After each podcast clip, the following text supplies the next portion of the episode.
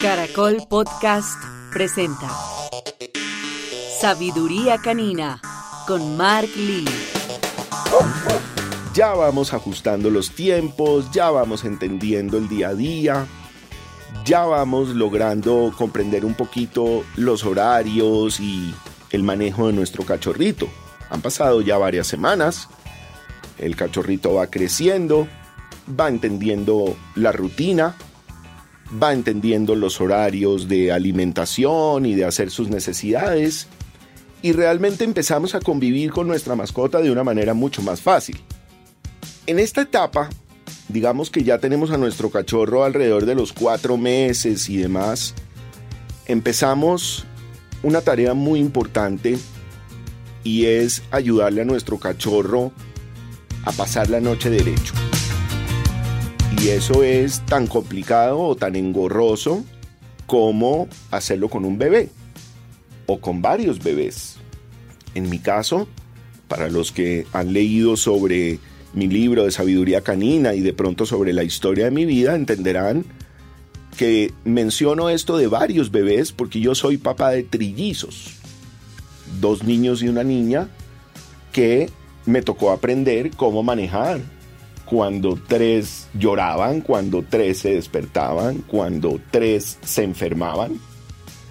Y no es fácil. Es un tema de cómo construir unos hábitos correctamente y de cómo apoyarse en algunas herramientas que les estaré enseñando para el manejo de sus animalitos de compañía. Es importante entender en este momento que nuestro cachorro ya después de los tres meses y medio, cuatro meses, empieza a tener una cantidad de energía que hay que ayudarle a canalizar y a desgastar de una manera correcta. Y ahí entran dos factores muy importantes para ayudar a mm, mejorar el comportamiento de nuestro animalito en esta edad una tiene que ser un itinerario muy claro durante el día y otra tiene que ser con mucho ejercicio. De esa manera generamos dos cosas muy importantes.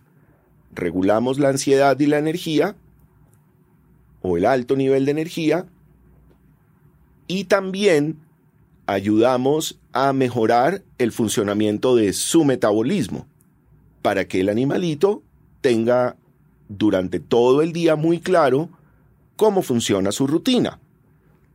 Hacer que un cachorrito pase la noche derecho, probablemente necesitemos algunas veces de una herramienta muy común en el mundo de los perros y de los gatos, que es el denominado guacal. Un maletín, una jaulita, algo que se pueda cerrar. Yo les he contado a través de muchos de mis episodios anteriores que el cerebro de los perros funciona por asociación, no por raciocinio o razonamiento como nosotros, sino a través de entender un ejercicio rápido de 1, 2, 3. ¿Qué pasa aquí? ¿Qué pasa allá? ¿Y cuál es el resultado? Aquí como, aquí duermo y dónde hago las necesidades. Como, me encierran y después me llevan a hacer mis necesidades. Al crear estas dinámicas a través del guacal y de un maletín o de un lugar que se pueda cerrar, una pequeña jaula, le enseñamos algo muy importante a nuestros perritos y gaticos también, y es a esperar. A esperar sin que suceda nada. Dentro de estos elementos no pasa nada. Se pueden quedar ahí. Pueden esperar. El guacal y los maletines les enseñan a ellos dos cosas muy importantes. Que solamente se abre y se cierra. Adentro no pasa más nada. No llueve, no truena, no hay riesgos, no hay obstáculos, de manera que ellos se acostumbran a esperar en esta zona segura en paz.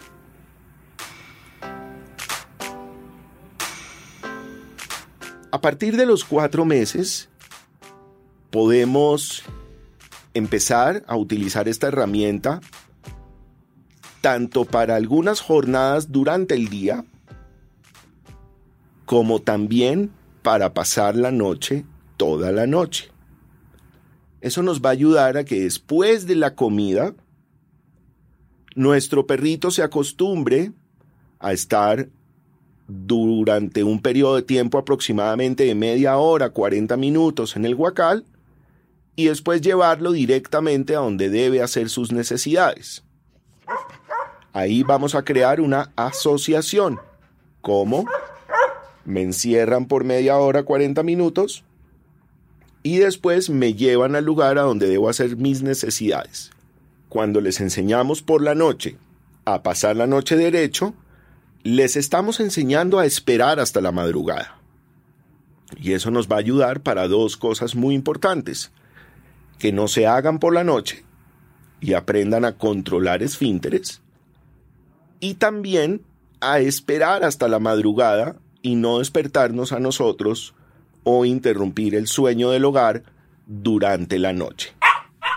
Entonces, si desde los cuatro meses en adelante utilizamos el guacal, el maletín, algunos de estas herramientas que se pueden cerrar, vamos a empezar a generar un hábito de desapego de nosotros. Quiere decir que vamos a hacer que el animal se despegue de nosotros durante unos periodos de tiempo, aprenda a esperar tranquilo o tranquila y aprenda a que en algún momento esta herramienta vuelve y se abre y obtiene libertad.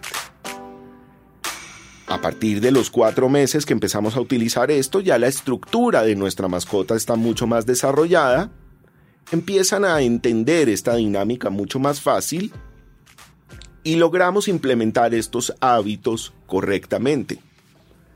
Recuerden, estamos hablando de la segunda franja de edad, que iría desde los cuatro meses en adelante, probablemente hasta los seis, ocho meses, en donde implementamos itinerario, adecuamos unas rutinas correctamente, establecemos una rutina de desapego, con guacal o sin guacal si no lo necesitan, y empezamos a construir la rutina cotidiana de nuestro animalito de compañía. Recuerden que si esto lo implementamos en la casa, pues vamos a estarle enseñando las cosas donde debe vivir. Si delegamos esto y lo mandamos desde los cuatro meses a un lugar diariamente, no vamos a poder construir esta relación dentro del hogar con estas herramientas. Esto puede presentar algunos problemas que lo vamos a ver en comportamientos más adelante. Importante ahorita parámetros, disciplina, ejercicio, afecto y diversión. Son los cinco pilares de mi sabiduría canina para seguir avanzando en este momento grandioso de poder tener un cachorro en casa, un sueño de muchos, pero donde también muchos se rinden. Yo no quiero que ustedes sean de los que se rinden, sino de los que lo logran.